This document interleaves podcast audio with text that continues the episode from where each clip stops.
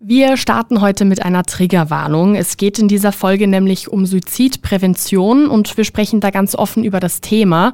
Wenn es euch also irgendwie triggert, dann einfach abschalten oder zu einer anderen Folge wechseln oder vielleicht auch einfach an eine Vertrauensperson wenden.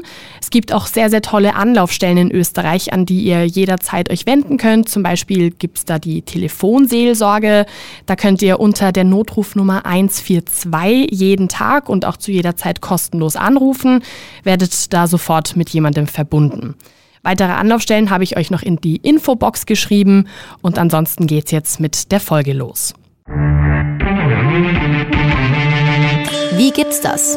Der Krone TV Podcast mit den größten Fragen und Aufregern unserer Zeit. Täglich sterben in Österreich mehr als drei Menschen durch Suizid. Wenn man das aufs ganze Jahr rechnet, sind das doppelt so viele Menschen wie zum Beispiel bei Verkehrsunfällen. Trotzdem wird darüber nicht wirklich offen gesprochen oder zumindest nicht offen genug. Es ist uns vielleicht unangenehm oder wir wissen einfach nicht, wie wir das angehen sollen. Dabei ist es wirklich, wirklich unglaublich wichtig, darüber zu sprechen. Gerade Menschen, die Suizidgedanken haben, sollen wissen, dass sie nicht alleine sind, dass ihnen jemand zuhört. Aber wie geht man das an?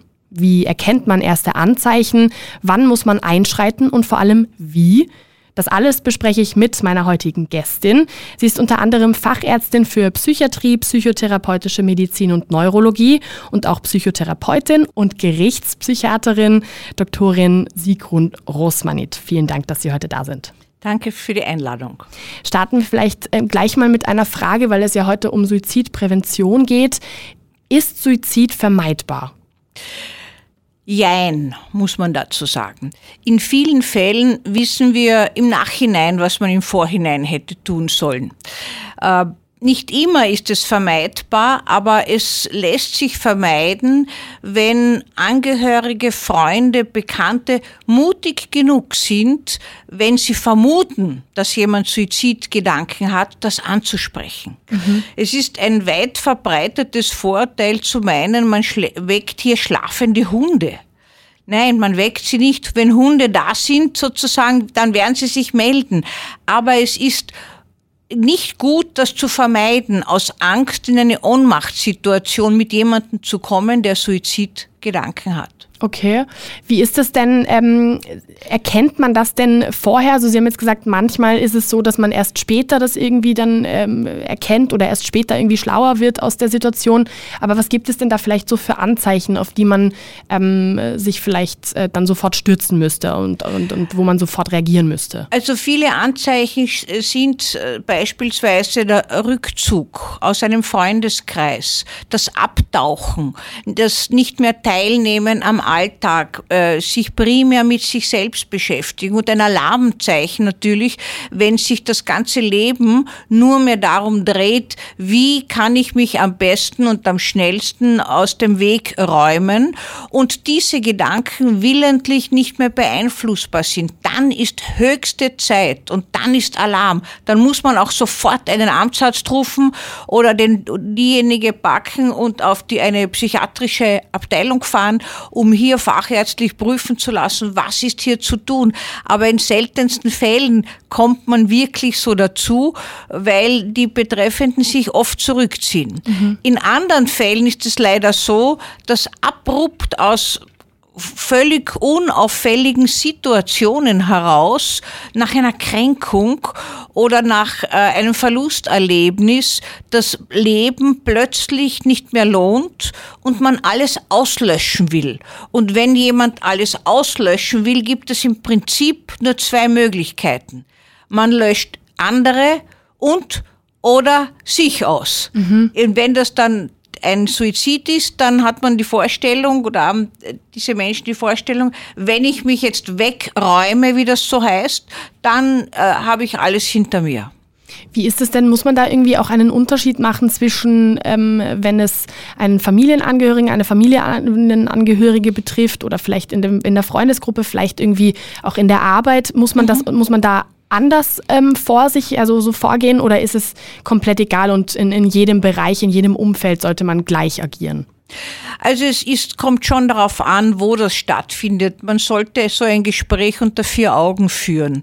Man sollte den oder diejenigen nicht unbedingt äh, in die Situation bringen, dass er konfrontiert oder dass sie konfrontiert wird, äh, dass sie Suizidgedanken haben, weil viele Menschen erleben das als Schwäche, psychische Probleme zu haben, die man lieber nach außen hin nicht zeigt. Also wenn das am Arbeitsplatz vorkommt, sollte man denjenigen zu sich bitten und ansprechen, nicht sofort auf Suizidideen, aber auf ein vielleicht äh, eine veränderte, eine Wahrnehmung einer veränderten Umgangsform oder eines bedrückten oder äh, eines äh, amimischen Gesichtsausdruckes und fragen, was dahinter steckt, ob irgendein Problem besteht, äh, ob, man, äh, ob der oder diejenige nicht sprechen will darüber. Ja? Wie ist es denn, ähm, wie spricht man denn, wenn man solche Sorgen hat, wie spricht man das denn am besten bei der Person an? Ohne dass man da jetzt irgendwie ähm, übergriffig wird und, und vielleicht einfach zu persönlich schon mit, mit der Person irgendwie darüber spricht? Also man spricht das immer zunächst in einer allgemeinen Art an. Wie geht's dir? Ich habe den, hab den Eindruck, ich kann mich natürlich irren, äh, dass es dir nicht so gut geht in der letzten Zeit. Es ist mir aufgefallen, beispielsweise, äh, du bist mehrfach äh, weggegangen von uns oder hast dich zurückgezogen. Kann ich irgendwas tun für dich? Gibt es etwas, was dich bedrückt oder womit du dich dauernd beschäftigst, was du nicht mitteilst? Also einfach einmal eine Anlauf, eine Brücke bieten und auf dieser Brücke dann einfach zuhören. Und wenn dann jemand sagt, na ja, das ist, ist für mich alles mühsam geworden und äh, eigentlich will ich nicht mehr, äh, dann würde ich, wenn ich das höre, würde ich weiterfragen. Seit wann ist das? Äh, wie beschäftigt dich das? Warum beschäftigt dich das so? Und so weiter, ja. Also eigentlich das Geländer bietet der andere und ich halte mich dann daran an und handle mich vor. Natürlich frage ich nicht sofort, wenn ich den sehe, hast vor, dich umzubringen, na was wird er sagen? Nein, Wer sagt das schon? Mhm. Ja? Also vorsichtig fragen, aber es gibt noch ein Zeichen, wenn in mir selber als Fragenden das Gefühl entsteht, der andere könnte Suizidgedanken haben, dann können Sie davon ausgehen, dass Sie intuitiv etwas mitbekommen, was nicht ausgesprochen wird, und dann sprechen Sie das an. Mhm. Das kann man einfach auch ansprechen. Ist es schon vorgekommen, dass du überlegt hast, mit allem Schluss zu machen, um selbst äh, aus dem Ganzen herauszukommen? Ich meine, Selbstmordgedanken haben viele Menschen. Die sind ja ab und zu leider, muss man sagen, auch verknüpft mit Freiheitsgedanken. Es ist ja so die letzte Kontrolle, die man selbst über sich dann hat, nicht? Daher auch dieser irreführende, aber für viele Menschen auch äh, wichtige Ausdruck Hand an sich legen. Mhm. War ja früher so eine Streitdiskussion, ist jeder Selbstmörder psychisch krank oder nicht? Ist auch heute noch eine Diskussion und ist in, äh, in, in der Diskussion von Psychiatern immer kontrovers auch. Die mhm. einen sagen, ein Mensch muss psychisch krank sein, der sich das Leben nimmt. Ein anderer sagt, nein, es ist ein Stückchen Freiheit auch und für viele bedeuten Selbstmordgedanken nur ein Stückchen Freiheit zu haben im Falle das. Mhm. Okay. Wie ist es denn, wenn, wenn ich der Person irgendwie signalisieren möchte, vielleicht auch ohne Worte so, hey, ich bin da. Ähm, mhm. Ähm, wie, wie kann man das denn am besten machen? Weil also weil ich frage deswegen, weil ich mir denke, so, wenn man jetzt ständig sich dann irgendwie meldet und ständig irgendwie sagt, ähm, hallo, ich bin da und wie geht's dir? Und dann vielleicht wirkt das dann einfach schon zu viel. Wie mhm. kann man das denn noch in einem richtigen Maße irgendwie verpacken?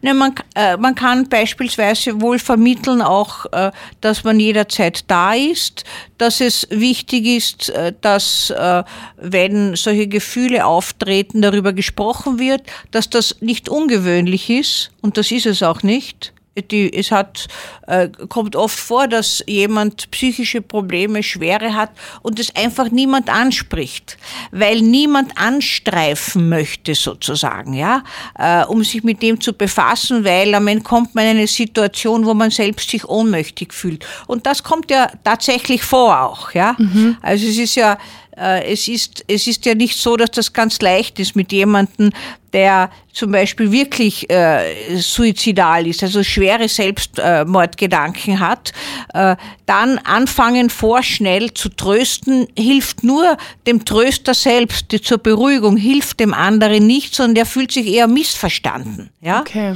Also da äh, ist zunächst einmal das Angebot, dass wer da ist. Ja?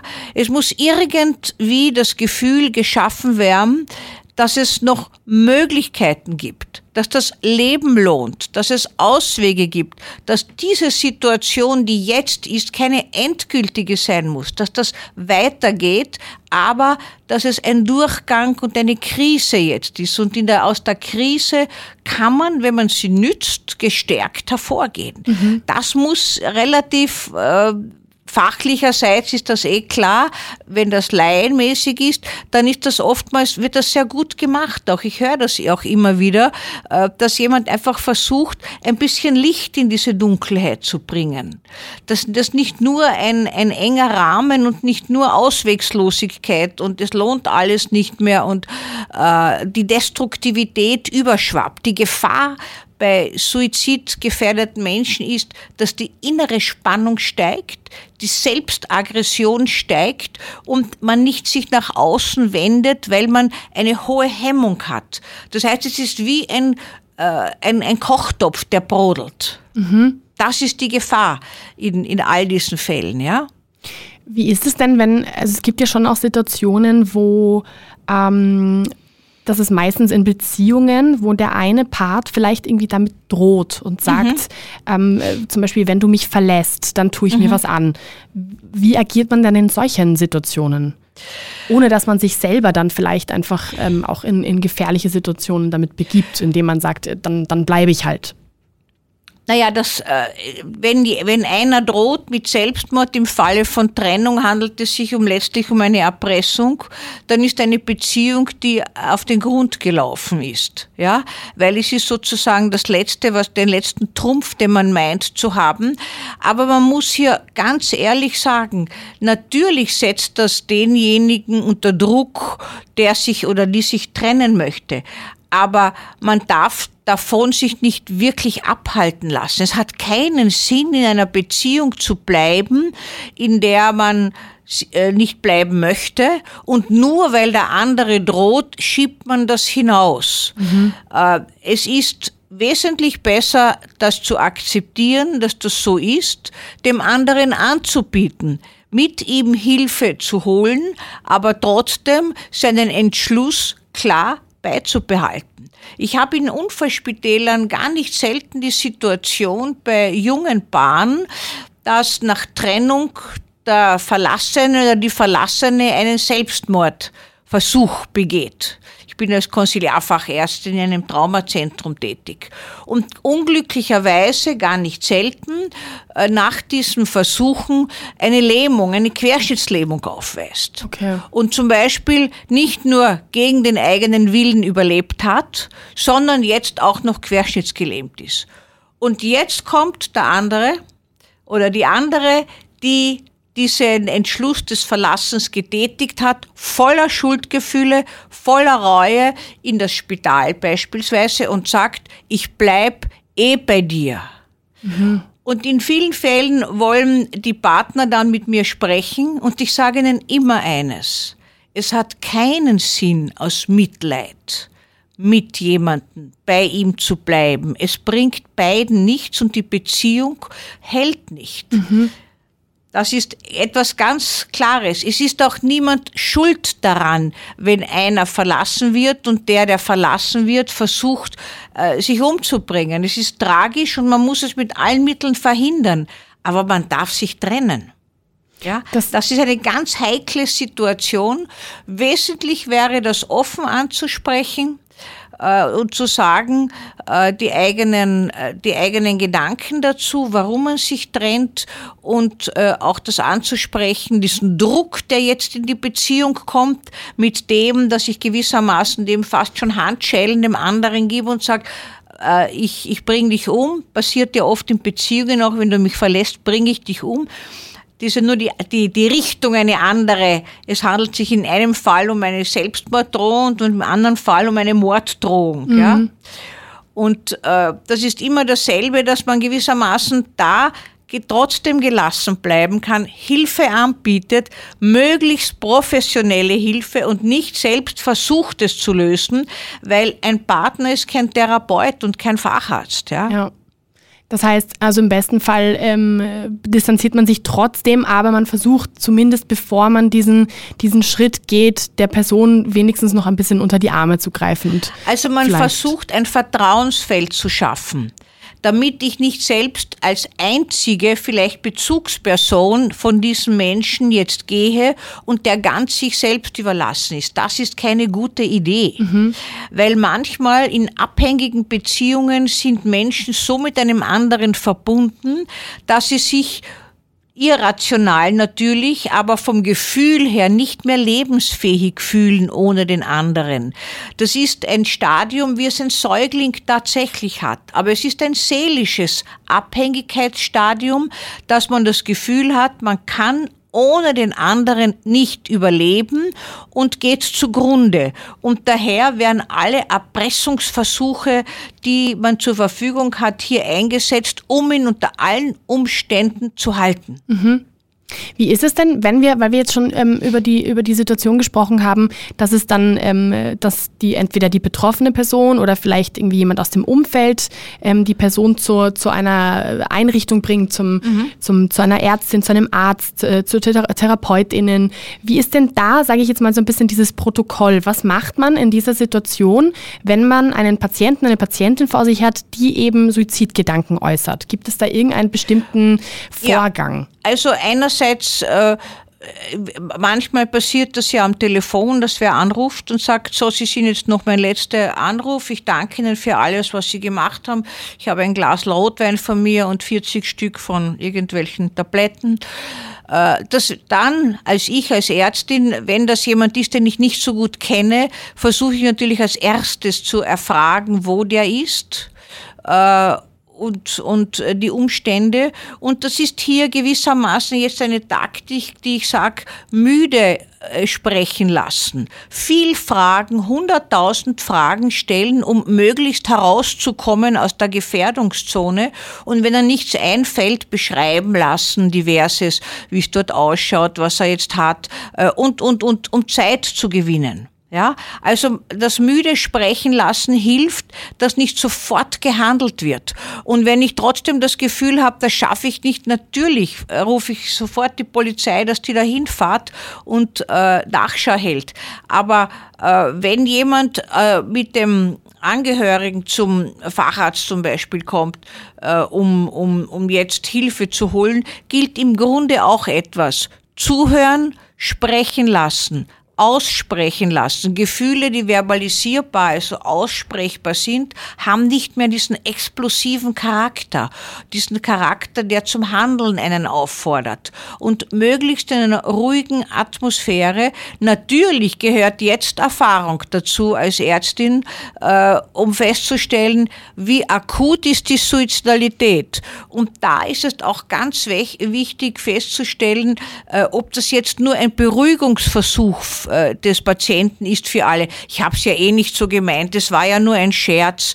Äh, je, in jedem Scherz ist ein bisschen Wahrheit, ja. Also da darf man nicht unbedingt das jetzt alles jetzt so, äh, diese diese Verniedlichung, diese Ver Verleugnung sozusagen der, des Ernstes der Situation übernehmen, mhm. sondern sollte näher nachfragen, nachspüren, wie akut ist diese Situation? Kann ich dem Angehörigen diesen Patienten mitgeben oder sollte der fachärztlich stationär behandelt werden? Was natürlich keiner will, weil die Psychiatrie leider und zu Unrecht, ja, muss ich sagen, noch immer so ein Bild hat, da kommt man mit alles Verrückten zusammen und äh, dann kommt man nie mehr hinaus. Das Gegenteil ist heute der Fall. Man kommt kaum mehr in eine Psychiatrie hinein, aber leicht heraus. Ja. ja. Wie ist denn dann ähm, vor Ort auch, sage ich jetzt so mal, ein bisschen dieser Umgang? Ähm, also Sie haben jetzt gesagt, es werden viele Fragen gestellt. Kann denn dann die betroffene Person sich da auch noch irgendwie quasi rausreden? Also ist es möglich, dass diese Person ähm, das irgendwie dann auch noch vertuscht und versteckt oder ist das dann wirklich schon eine Situation, das sieht man dann ganz klar? Nein, das kommt durchaus vor, dass jemand äh, dann versucht, alles hinunterzuspielen und zu sagen, nein, das, ich habe zwar schon ab und zu daran gedacht, aber das ist nicht so ernst. Ich meine, äh, ich liebe meine Freundin, aber ich werde das Leben wird auch ohne sie weitergehen.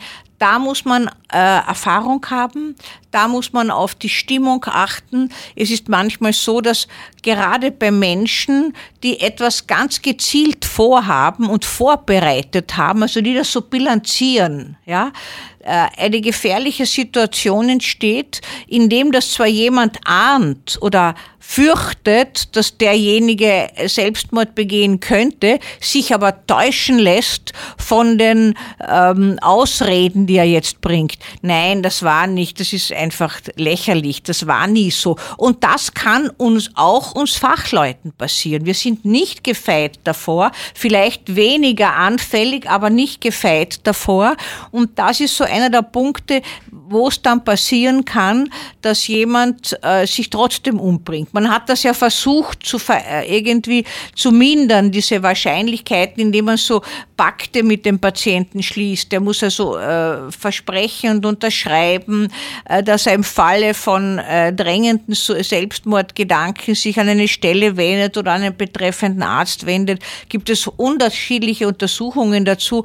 In vielen Fällen hat es geholfen. Ich persönlich habe keine Erfahrung, keine so erfahr gute Erfahrung damit. Ich habe es auch nicht angewandt, äh, weil ich, äh, weil viele meiner Patienten mir erzählt haben, das haben sie bei einem anderen schon unterschrieben, das ist aber nur für den Arzt und gilt für sie selber nicht. Das haben sie nur gemacht, damit sie gewissermaßen eine Ruhe haben. Mhm. Das muss man für den Einzelfall entscheiden. Das Wesentlichste ist, und das daran hapert es ja oft, man muss sich selbst anbieten.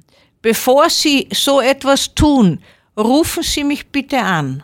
Ah ja, okay. Ja, das muss aber dann auch wirklich bei offenem Telefon sein. Wenn der um drei in der Früh anruft, dann kann ich jetzt nicht sagen, so, Passt Sie sind es. Ja. ja, äh, bitte, Ordination habe ich von 10 bis 16 Uhr. Das ist vorbei, die Chance. Die ist vorbei. Mhm. Ja?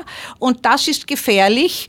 Und ähm, auch das Weiterleiten ist oft gefährlich, ja. Und natürlich hat, kennt auch jeder Facharzt und jede Fachärztin Fälle, wo sie im Nachhinein anders äh, entscheiden hätten sollen weil sie etwas nicht erkannt haben.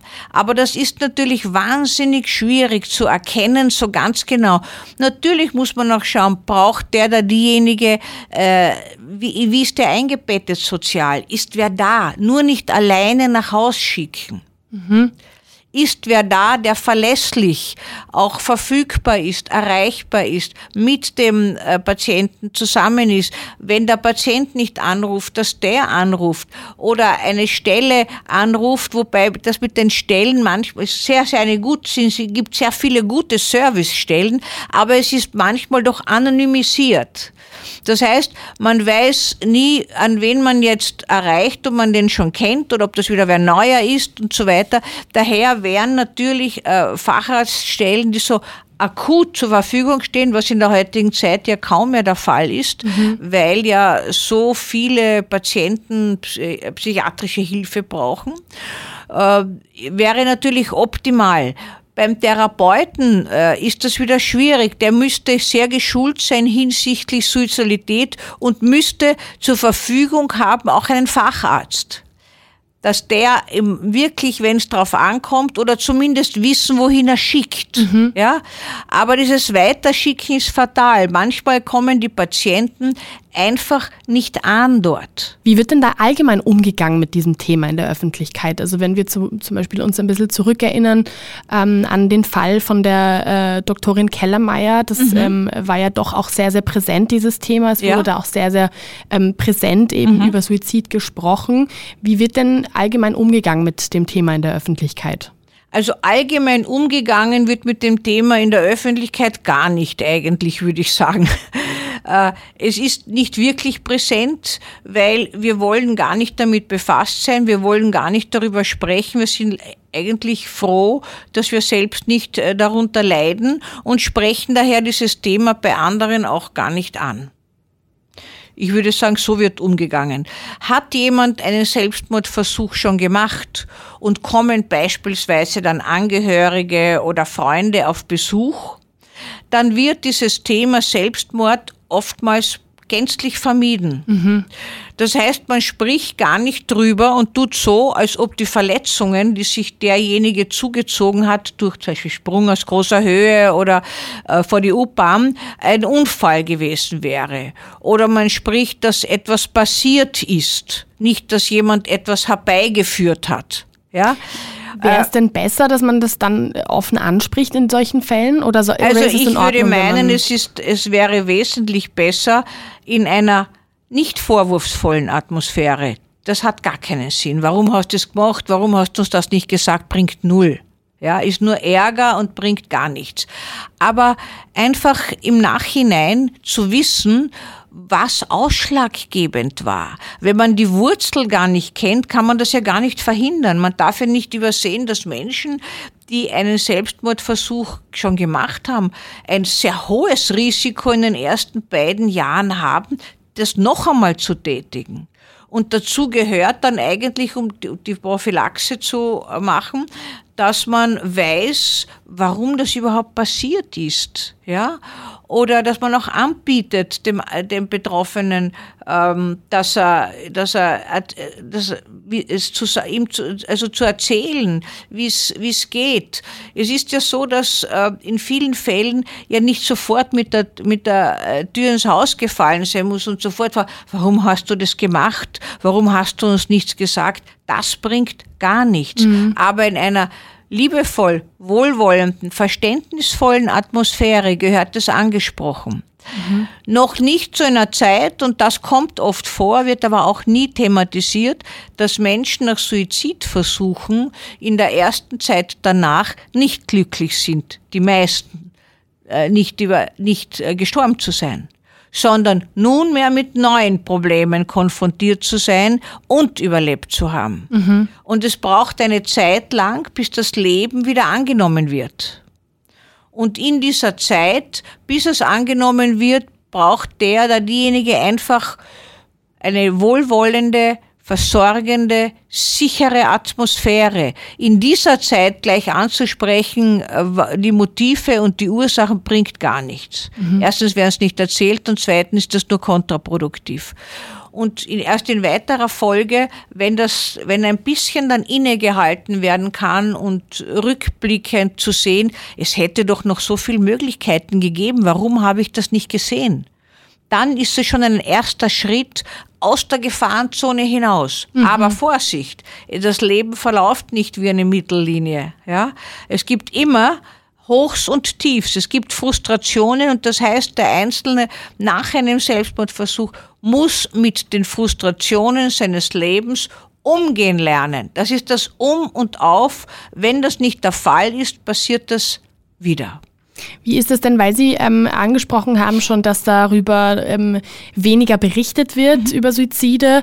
Ähm, wenn darüber berichtet wird, dann werden ja ganz bestimmte Formulierungen ähm, äh, in den Medien zum Beispiel benutzt oder wenn, wenn man darüber in der Öffentlichkeit spricht, ähm, dann wird das, also dann gibt es gewisse Formulierungen, wo man sich dann denkt, aha, das muss, also es muss ein Suizid gewesen sein es wird aber nicht ausgesprochen. Warum ist es denn wichtig, dass man da auf, auf die richtigen Worte auch, auch achtet und auch und, und einfach genau ähm, ähm, vorsichtig ist, wie man das dann wirklich auch berichtet, wenn man das denn tut? Also es kommt immer wieder vor, dass Menschen ja äh, schockiert sind, wenn sie sowas lesen, Angst bekommen die Angst heißt dann immer vor sich selbst letztlich, am Ende könnte mir auch sowas passieren, am Ende könnte ich auch hinunterspringen wo oder mir Gewalt antun und ähm, wollen gar nichts Näheres wissen. Also wenn ich so an, an den Suizid, an den Selbstmord dieses, dieses DJs Avicii denke, dann war das ja sehr mutig von den Eltern, das publik zu machen.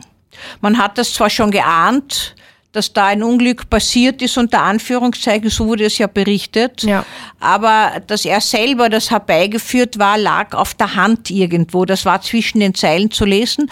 Und ich glaube, die Eltern haben das dann als Selbstbewältigungsversuch auch äh, so gemacht, dass sie das, dieses grausame Detail erzählt haben, dass er sich mit einer, dass er sich mit Glasscherben oder mit einer zerbrochenen Flasche die Pulsadern aufgeschnitten hat. Ja, mhm. also hinter so einer Art von Selbsttötung liegt wahnsinnig viel Vernichtungspotenzial, aber auch Hass, Wut, Verzweiflung, Ohnmacht. Ja, mhm. also wenn jemand äh, vermutlich unter Alkoholeinfluss, weil dann wird die Grenze leichter überschritten.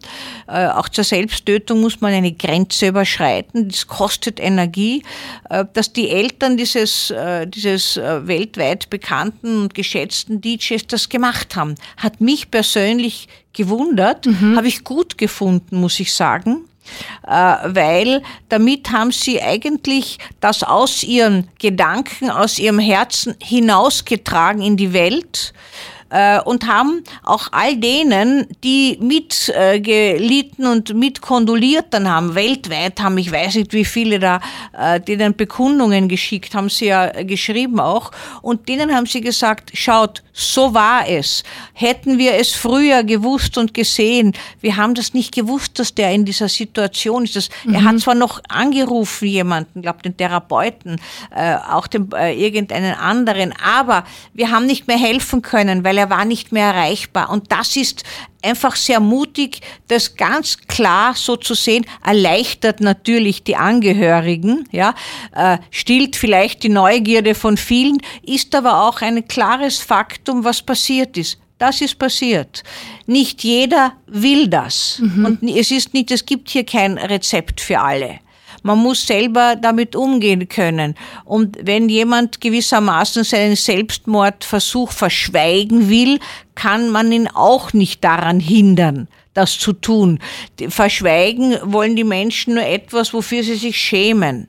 Und ein Selbstmordversuch gilt dann meistens als Ausdruck von Schwäche, Losertum, nicht zurechtkommen im Leben und damit Schluss machen, nicht verlassen werden und dann nicht äh, überleben können allein, dann lieber gleich weg und so weiter und dann doch überleben, das ist ja schrecklich, dann kann ich mich nicht mehr äh, ins Gesicht schauen. Jetzt ist natürlich, wenn man über ähm, Suizid und Suizidprävention spricht, ist natürlich ein, ein Thema auch sehr, sehr wichtig, das man ansprechen sollte, nämlich ähm, wie der Unterschied bei den Geschlechtern ist. Es ist ja, es ist ja höchstwahrscheinlich sehr, sehr vielen bekannt, dass Männer tatsächlich deutlich häufiger ähm, zum Suizid greifen als, als mhm. äh, Maßnahme oder was auch immer. Ähm, die sind tatsächlich drei bis viermal häufiger, ja, glaube ich, mhm. äh, betroffen als Frauen. Aber jetzt habe ich zum Beispiel ähm, gelesen, dass die Anzahl der Versuche bei Frauen dreimal so ähm, mhm. hoch ist wie bei Männern. Mhm. Was genau bedeutet denn jetzt dieser Unterschied? Naja, ein Suizidversuch bedeutet letztlich äh, bei Frauen, dass man äh, mit einem Gedanken spielt, den man nicht zu Ende äh, denkt oder dem man nicht zu Ende handelt, besser gesagt, beziehungsweise, äh, dass sie mildere Varianten an Selbst, äh, Selbstmordmitteln wehen, äh, nehmen. Nicht? Äh, bei Männern sind die, die Suizidarten, wie sie aus dem Leben scheiden wollen, oftmals viel drastischer. Also die sind viel härter mit Waffen, äh, mit, mit verschiedensten anderen Maßnahmen. Äh, bei Männern ist es oftmals eine viel klarere, endgültige Vorstellung und ein aggressiveres äh, eine aggressivere Vorstellung. Äh, Männer sind ja auch viel häufiger fremdaggressiv, als es Frauen sind. Also das heißt, dieses Aggressionspotenzial ist ein höheres. Ob es jetzt gegen sich selbst oder gegen einen anderen sich richtet, ist ja nur eine unterschiedliche Richtung. Mhm. Wie ist es denn, ähm, wenn wir so ein bisschen auch auf die Gründe ähm, für Suizid schauen? Wir haben vorhin, haben Sie schon ein paar erwähnt. Mhm. Ähm, gibt es, ist das vererbbar? Also ist das irgendwie, hat man so eine ja, Veranlagung, dass das, dass das vielleicht, wenn das in der Familie schon mal, schon mal irgendwie in der näheren, im näheren Umfeld vielleicht schon mal jemand gemacht hat, dass man dann irgendwie höhere Gefahr diesbezüglich hat? Gibt es das? Also es gibt schon äh, die Diskussion darüber und es gibt schon auch äh, Studien, die aufzeigen, dass Suizide in der Familie das äh, eigene Suizidrisiko erhöhen. Ob das jetzt genetisch epigenetisch, das heißt durch Sozialisation genetisch beeinflussend oder durch diverseste Lebenserfahrungen begründet ist oder durch Nachahmung oder Identifikation mit einem Familienmitglied äh, oder auch mit einem äh, früheren Familienmitglied, äh, das sich suizidiert hat, das kann man nicht genau herausfinden. Aber es stimmt, dass eine gewisse erhöhte Disposition äh, bei Menschen besteht, die in der Familie Suizidfälle haben. Jetzt, ähm, wenn wir nochmal auf die Zahlen irgendwie ähm, äh, uns das anschauen, Sie haben vorhin erwähnt, dass ähm, es eine Zeit gab, in der, wenn darüber berichtet wurde, also oder anders, dass seitdem weniger darüber berichtet wird, mhm. dass es da auch irgendwie, ähm, ähm, dass man da auch wirklich gut beobachten kann, dass es auch weniger Suizide gab. Wie wenn man sich die letzten Jahre mal anschaut, wie ist denn da so ein bisschen die Entwicklung? Wird es mehr? Passiert das häufiger oder passiert das seltener? Weil gerade im Zuge der äh, Corona-Pandemie war das ja ein Thema, was irgendwie sehr präsent war, mhm. ähm, eben auch weil allgemein die, die psychischen Erkrankungen einfach äh, zugenommen mhm. haben. Kann man das denn beobachten, dass es einen Anstieg an Suiziden gibt oder ist es eher weniger oder sogar gleich wie vor beispielsweise 20 Jahren, 40 Jahren? Also Kinder- und Jugendpsychiater haben Alarm geschlagen, dass die Suizidversuche, aber auch die leider gelungenen Suizide bei Kindern und Jugendlichen zugenommen haben in dieser Situation, wo Kontakte abgeschnitten sind, wo man gewissermaßen Regeln ausgesetzt ist und nicht äh, das mit mit anderen äh, sich austauschen kann, die oftmals auch regulierend wirken, sondern auf sich selbst zurückgeworfen bleibt oder äh, in einem in, in Spielkonsolen versinkt oder mit den nervigen Eltern, wie das dann immer wieder berichtet wird, die selber gestresst sind, Tag und Nacht zusammen ist und keinen Ausweg sieht und dann letztlich ähm, aus dieser Situation heraus äh, mit einem unklaren Ende war ja lang nicht klar, wie lange das dauert eigentlich, äh, dann äh, zu äh, Suizid, zu einem Suizidversuch kommt. Also das, glaube ich, ist belegt, dass die Jugendlichen und auch die Kinder leider äh, in der Corona-Pandemie äh, sehr psychisch gelitten haben und äh, die Suizidrate gestiegen ist.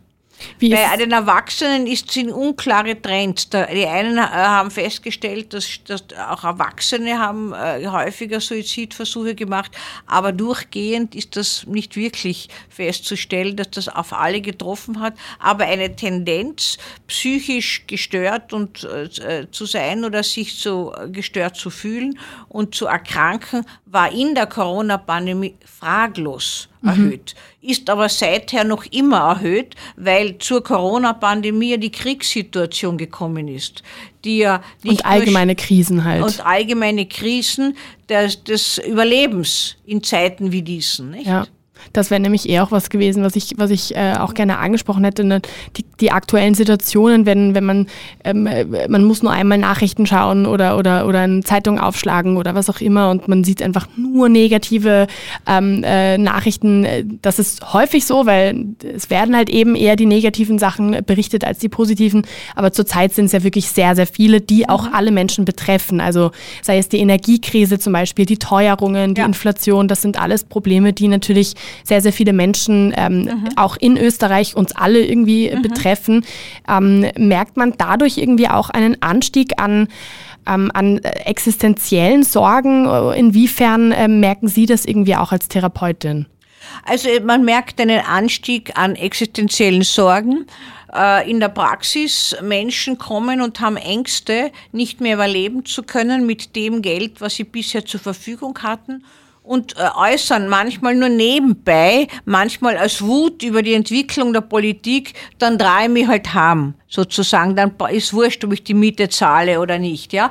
Bevor ich auf der Straße lande, dann lieber am Friedhof. Also das höre ich immer wieder. Ja, das ist die Situation, dass Menschen eben dann meinen, sich selbst äh, aus dem Leben zu nehmen, um sich zu erlösen von diesen Unerträglichkeiten, die da auf sie zukommen. Und tatsächlich wissen wir ja, dass oft ganz banale Auslöser fatale Reaktionen haben können. Jemand kann die Miete ein, zwei Monate nicht zahlen, sagt nichts den Angehörigen, versucht sich und die Kinder umzubringen. Mhm. Also das ist gar keine Ausnahmesituation leider, muss ich sagen. Und wenn ich dann mit dieser Frau äh, spreche, weil das natürlich, weil die ins Gefängnis dann äh, kommt, weil sie ja einen Mordversuch begangen hat, äh, dann sagte ich, ich weiß gar nicht, wie ich in diese Situation gekommen bin. Ich habe einfach keinen Ausweg mehr gesehen. Ich habe mich so geschämt, mit meinem Freund oder mit den Eltern darüber zu sprechen. Ich wollte ihnen nicht sagen, dass ich kein Geld habe.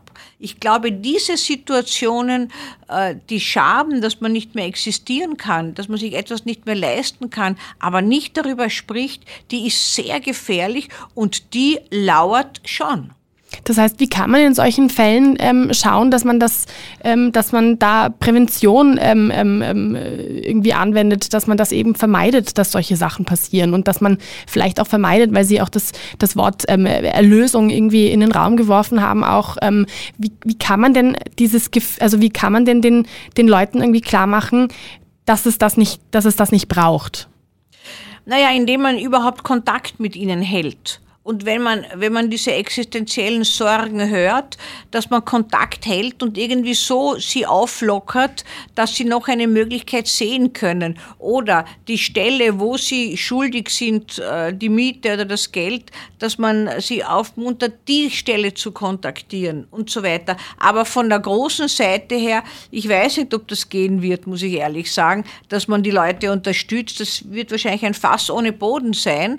Und ähm, Menschen so zu unterstützen, dass sie sich das Leben wieder ohne Sorgen leisten können. Ich glaube, das gehört derzeit zu unserer Zeit, dass wir so viele Sorgen haben, äh, wie wir weiterkommen und durchkommen. Es trifft uns natürlich auch aus heiterem Himmel, weil wir ja in einer Überflussgesellschaft seit langem leben. Wir kennen keinen Mangel und wir kennen das nicht. Natürlich gibt es immer Menschen, die die größte Schwierigkeiten haben, den Alltag äh, zu bewältigen, finanziell um die Runden zu kommen, die Familie zu versorgen. Natürlich. Aber letztlich haben wir so viele Anlaufstellen, die gefüllt sind. Die leeren sich auch allmählich. Nicht? Die Sozialmärkte werden weniger. Es gibt weniger Angebote.